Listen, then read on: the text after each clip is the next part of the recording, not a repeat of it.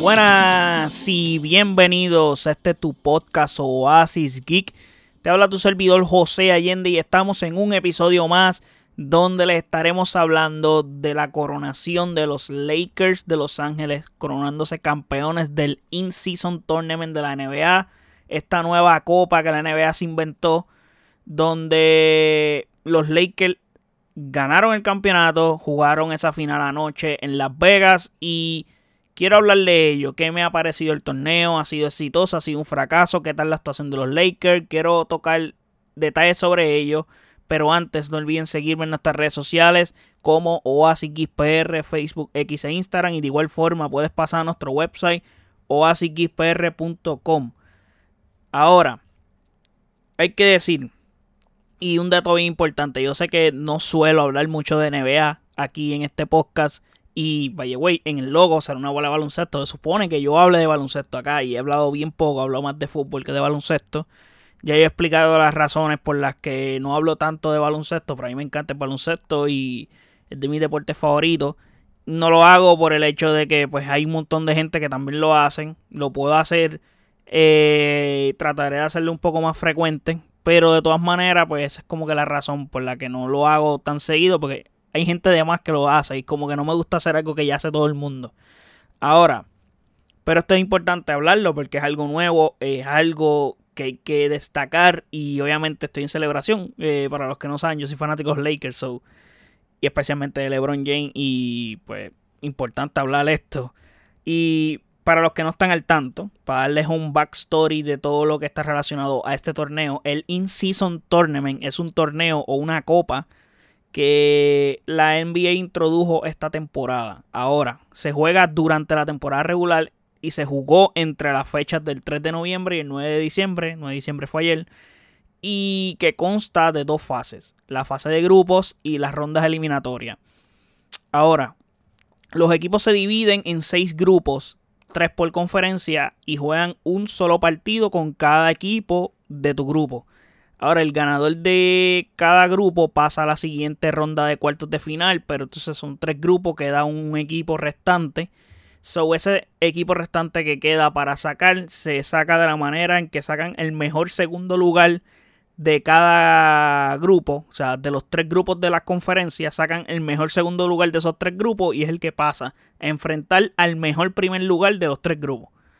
Así es que lo sacan más o menos. Ahora, esos partidos se convierten en una ronda de cuartos de final y se juegan a partido único en las canchas locales de los, equipos que tienen la ventaja local por lo logrado durante el torneo. Eh, ahora, luego los equipos que ganen los cuartos de final, que serían cuatro, iban a Las Vegas a jugar una especie de Final Four, que sería la, la semifinal del este y la semifinal del oeste, y los que ganen esas semifinales se encuentran en la final. Partido único también. Ahora, es bien interesante este detalle porque hasta luego de jugar la final, partido único como toda ronda eliminatoria, eh, todos estos partidos son mientras cuentan doble. Es decir, los Lakers jugaron con Phoenix dos veces, jugaron en la ronda de grupos y jugaron los cuartos de final. Pues ya los Lakers han jugado dos partidos de temporada regular con Phoenix también porque cuentan como parte del torneo y de igual forma cuentan como récord de la temporada regular. Y ya los Lakers habían jugado otro partido con Phoenix. Se han jugado tres, le falta uno porque por lo general tú juegas cuatro partidos con los equipos de tu conferencia y juegas dos con los equipos de la conferencia rival, uno de visitante y uno de local.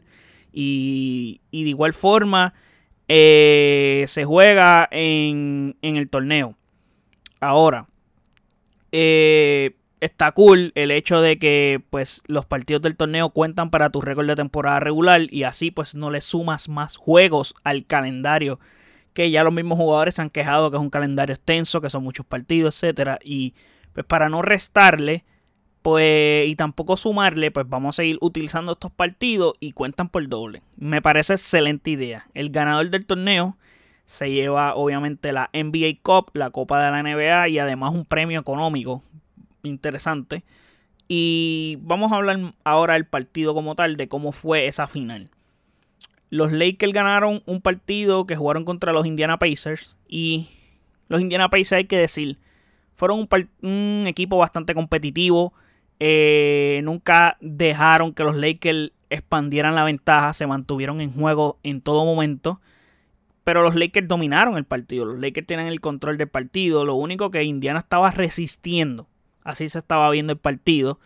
Y plus, los Lakers lograron algo súper importante y vital que, tienen que, que tenían que hacer en este juego, que era neutralizar a Tyrese Halliburton, que es el jugador más caliente que tenían los Indiana Pacers, teniendo actuaciones brutales y aún así puso sus números en este partido, anotó 20 puntos con 11 asistencias, pero no se vio en el partido este jugador. Este jugador estaba eh, apagado completamente en este partido. Pero si ves el partido, lo notas, se vio rezagado por el gran trabajo defensivo de los Lakers. Mientras que por el lado de los Lakers eh, dependieron mucho del trabajo que hizo Anthony Davis y fue una actuación monstruosa y creo que este es el Anthony Davis que todo el mundo desea ver noche tras noche. No quiero ver a Anthony Davis metiendo 40 puntos todos los días, pero sí luciendo en cancha como lució. Y consistente. Si Anthony Davis hiciera esto todos los días, o sea, fuera consistente en su juego como lo hizo en este partido, Anthony Davis fuera MVP de la liga. Defensive player de la liga, o sea, todos sabemos lo que él es capaz y lo que él puede hacer pero no lo hace todos los días, lo hace cuando tiene ganas y encontró el momento perfecto para hacer lo que fue en la final del play del in-season tournament jugando winning basketball, que hace mucho tiempo no lo hacía, o sea, marcó una noche bestial, 41 puntos, 20 rebotes, 5 asistencias, 4 blocks y fue vital su actuación para ganar este partido porque los Lakers no estaban metiendo el triple, eso necesitaban puntos en la pintura y Anthony Davis les dio 40 y estamos hablando de que los Lakers estaban ganando el partido en la primera mitad 65 a 60. Y habían anotado de esos 65 puntos más de 50 en la pintura. Una aberración así. O sea, terminaron el partido con 86 puntos anotados en la pintura. estamos hablando de que los Lakers dominaron la pintura en todo momento. Y es una aberración sabiendo y conociendo cómo es el baloncesto de hoy en día que se tiran tantos triples. O sea, estamos hablando que los Indiana Pacers tiraron 40 triples. Metieron creo que fueron 13. 13 o 11 o 12, algo así, pero tiraron 40 veces. Los Lakers tiraron, si no me equivoco, 13, anotaron dos nada más. Pero los Lakers no fueron tan insistentes en el triple, ya que sabían que no se estaba metiendo. Pero, mano, eh, fue fueron sumamente agresivos en la pintura, la dominaron. Los, los Indiana Pacers no, no lograron contrarrestar el trabajo que estaban haciendo los Lakers en la pintura, ni el trabajo defensivo de los Lakers, que sí dieron muchos fouls innecesarios, etcétera, pero defensivamente estaban sólidos. Y los Lakers son un equipo defensivo bueno. Y lo han demostrado cuando tienen todas sus piezas. Y eso les va a dar posibilidades para ganar partidos. Siempre y cuando tú defiendas bien. Un equipo que está saludable. Está demostrando que puede competir a un máximo nivel. Eh, ya vimos lo que son capaces los Lakers de hacer. Ahora, vamos a hablar lo que para mí es el GOAT. Eh, para mí no hay discusión ya de eso hace muchísimo tiempo.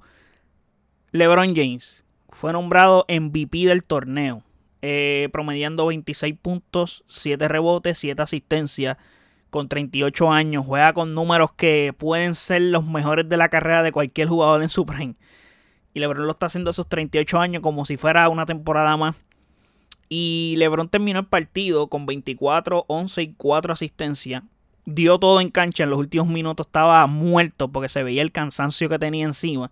Eso detona su edad, claramente. Ahora, logra algo grande e importante como él mismo dice. Porque hoy no se va a ver el impacto de haber ganado esta copa.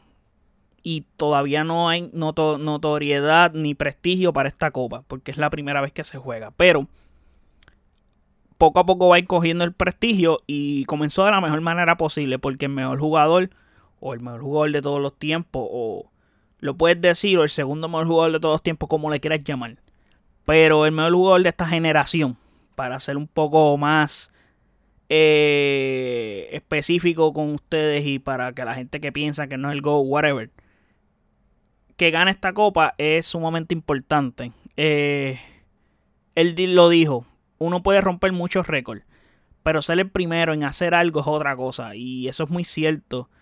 Eh, no se ve el impacto, aunque apenas el torneo es nuevo, pero en el futuro eh, puede haber muchísimo impacto y muchísimo prestigio en esta copa. en la que la primera vez que se realizó la ganó LeBron James con los Lakers y fue el MVP del torneo. Y puedes decirme lo que tú quieras, pero ya conozco a los haters que son ilusos, no miran la grandeza. Yo ya dije que si tú piensas que Jordan es el GOAT hoy, eh, no vas a cambiar de opinión nunca. So, pero eso no significa que no puedes apreciar la grandeza de LeBron James, o sea, lo la impresionante que ha sido, la longevidad, que probablemente ha logrado algo que es muy difícil, que alguien lo vuelva a replicar mínimo o acercarse, porque cada vez las carreras de los jugadores duran menos. Aunque vemos jugadores que Kevin Durant, Stephen Curry, que tienen una edad bastante avanzada, están jugando un nivel altísimo. Pero son jugadores que han tenido lesiones, etcétera. LeBron ha estado consistente en cancha todo el tiempo. Y eso habla de longevidad. Y nadie lo había logrado. Y se ve bien poco probable que quien vuelva a lograr algo así. Pero a lo que quería llegar es que, mano, no seas tan tráfala en decir que LeBron ganó esta copa que no vale. Porque si tu argumento va a ser ese, de que ganó una copa que no valía nada, yo estoy seguro que el argumento hubiese sido si LeBron perdía, que o la narrativa hubiese sido que ah, pierden los momentos grandes o cuando tienen momentos grandes no lo aprovecha. Entonces, ¿la copa vale o no vale? Porque si pierden el momento grande, pues entonces la copa sí vale algo. So, tienes que ser consistente. Todo el tiempo hacen la misma mierda con LeBron y menos allá. Como que tienes que ser consistente. No puede ser como que cuando ganas no sirve y cuando pierde eh, sí servía. No. O sea, sirve siempre. Sirve siempre. Así que y ya muchos jugadores lo han dicho y lo digo por lo que pasó en la burbuja, por si acaso.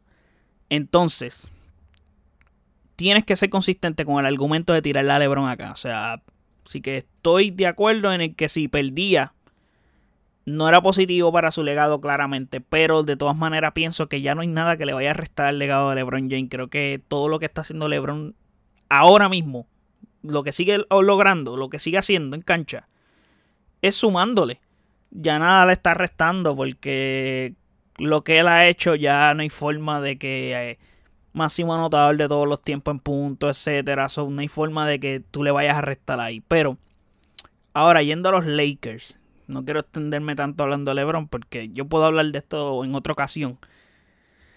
Los Lakers, que en realidad esto es un premio colectivo. Eh, porque muchos dicen, ah, LeBron ganó, sí, ganaron los Lakers. Y LeBron, pues obviamente, pues ganó junto a los Lakers. eso es bien importante. O sea, cuando dicen, ah, Jordan ganó seis campeonatos, no, no. Los Chicago Bulls ganaron seis campeonatos. Jordan ganó seis, sí, con los Chicago Bulls. No ganó solo. Pero nada, él ganó sí, él, él sí ganó cinco MVP. Eso es muy cierto. Porque eso sí es de él. Pero él no ganó seis campeonatos solo. O sea, Scottie Pippen también ganó seis. Entonces, y Dennis Roman ganó 5 y así sucesivamente. Anyway, los Lakers han demostrado que siguen siendo un equipo a batir en el oeste y que hay que contar con ellos. Un equipo que se ha ido afianzando muy bien con estas piezas y que en el In-Season Tournament ha sido una buena oportunidad para, como les dije, afianzar su química, su confianza, darle, como dijo el mismo LeBron, experiencia de jugar partidos de atmósfera de playoff a los jugadores jóvenes que no han tenido esa experiencia eh, jugando un baloncesto de alto nivel, con un juego colectivo, una defensa sólida y un ataque variado, porque tienen varias piezas para jugar eh, en ataque. Y en el In-Season Tournament han sido, ha sido una experiencia positiva, especialmente para los Lakers como equipo, porque lo ha ayudado a encontrarse y, y a crear esta química y esta celebración y ser un equipo que, que tiene ganas de ganar. Y esto puede ser algo positivo para los Lakers a futuro, porque aún así los líderes, que son LeBron y Anthony Davis, Anthony Davis reconoce que el líder del equipo es LeBron, porque lo dijo. Pero el mismo LeBron estaba contento de haber ganado, pero no estaba eufórico, como que, diablo, gané la copa. Y no, él sabe que estamos en diciembre y que hay un objetivo mayor. Y tener esa mentalidad es bien importante de que aquí no se acaba estamos empezando. Sí, logramos un gran paso, pero el, el main goal es ganar las finales de la NBA como tal. Así que, muy bien esa mentalidad y eso ayuda muchísimo para los Lakers que, que sean la primera franquicia en la historia en ganar este trofeo, esta copa. Y qué más, qué, qué, cosa mejor que lo ganen esos mismos los Lakers, que son la franquicia más exitosa en la NBA. Han conseguido un título más para su palmarés. Han reforzado su moral en la temporada regular y de cara a los playoffs en un futuro. Sin embargo, el torneo ha dejado algunas dudas y aspectos a mejorar desde mi punto de vista. Por ejemplo, pienso que es prudente que la fase de grupo los equipos tengan partidos de ida vuelta, como que es un poco injusto que los partidos del play-in tournament se jueguen un partido nada más y pues no tengas el chance de jugar un partido. Por ejemplo, los Lakers jugaron el partido de play del in-season tournament, lo jugaron en Phoenix. Y el de grupo. No estoy hablando de la ronda eliminatoria, el de grupo. Y entonces, pues, como que el factor cancha es importante. Es bien importante. No es como que estás, estás jugando en una cancha neutral que tú puedes decir, ok, pues está bien que juegues un partido único. Pero el hecho de jugar así, pues como que no brega. Ya cuando jugaron los cuartos de final, pues vi un poco más sensato el hecho de que sí, el partido único se jugó en Los Ángeles, pero los Lakers hicieron sus deberes en el grupo para tener el home court advantage o la ventaja de cancha local. Eso me parece bien en ese sentido, pero de todas maneras pienso de que si la ronda eliminatoria eran cuartos de final, con hermano, deberías de jugarla completa en Las Vegas.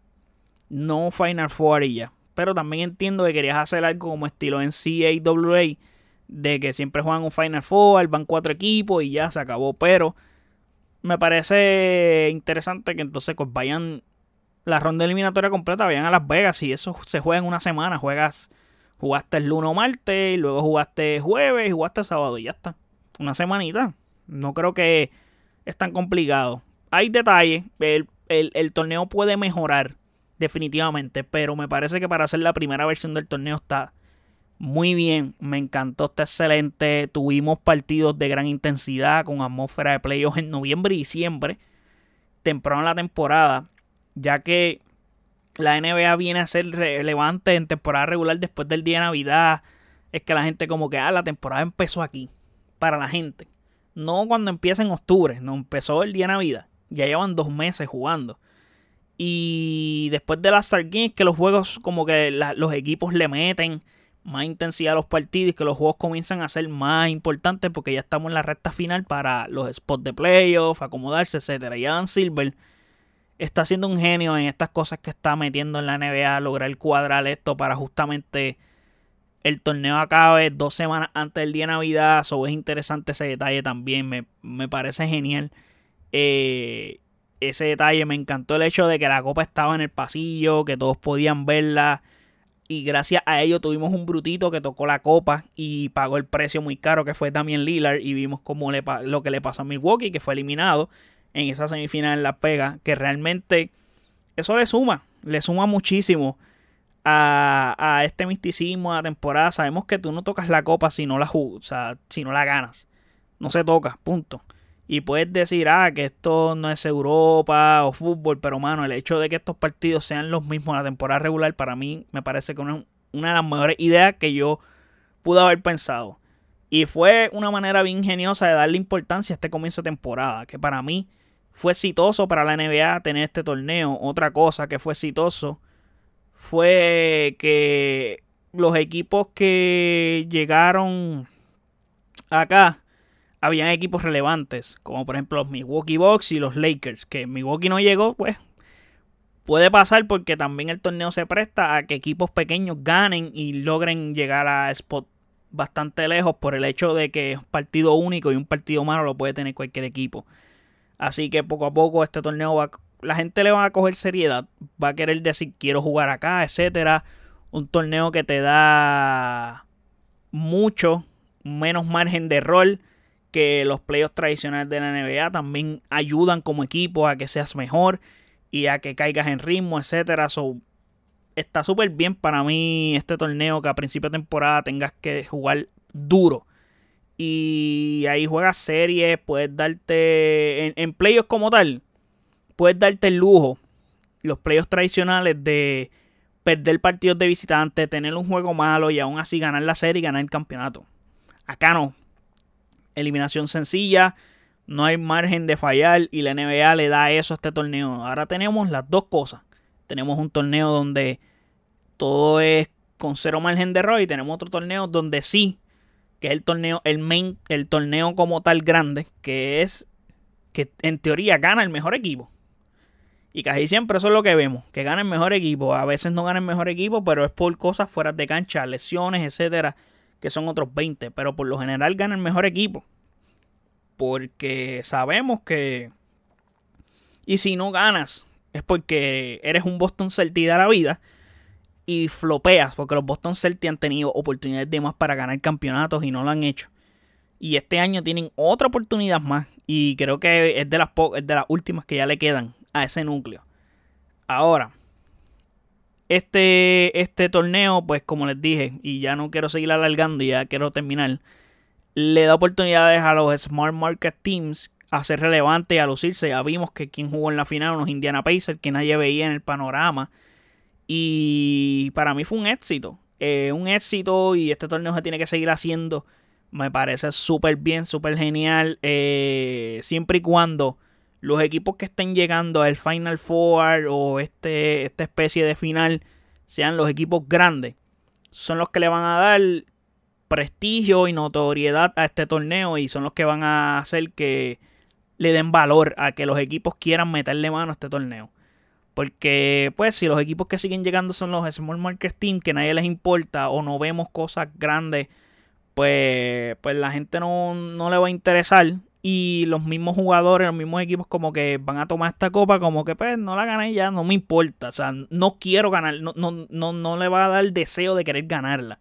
Y la NBA tiene que encargarse de trabajar eso eh, para el futuro. Eh, encargarse de que los jugadores deseen ganarla como desean ganar el Larry O'Brien Trophy. De igual forma tiene que ser esta copa. So, para mí, genial. Le suma, eh, los Lakers jugaron de local en Las Vegas. Ese es otro detalle importante, porque los Lakers jugaron de home team en Las Vegas, básicamente. Eh, te escuchaba a la gente gritando los Lakers, los Lakers, whatever. Así que nada, déjenme saber en los comentarios qué piensan de esta copa, qué piensan de este campeonato de los Lakers. No me vengan a decir que es una copita, no me digan esas cosas, por favor, porque sería injusto para los que llegaron que diga eso y los que no llegaron que no tomaron con seriedad el torneo o whatever lo que hayan pasado a principio de temporada eh, que no están aquí. So, nada, déjenme saber sus impresiones, qué piensan de esta victoria. Eh, déjenme saber también si hay cosas para mejorar, cosas que, que, están bien, que están mal. Déjenme saber eso en los comentarios en nuestras redes sociales como OasisXPR, Facebook, X e Instagram. Y de igual forma, puedes pasar a nuestro website oasisxpr.com en donde están todos nuestros episodios y todas las plataformas donde habita este podcast. Así que muchísimas gracias por el apoyo. Hasta el próximo episodio. Chequeamos. Bye.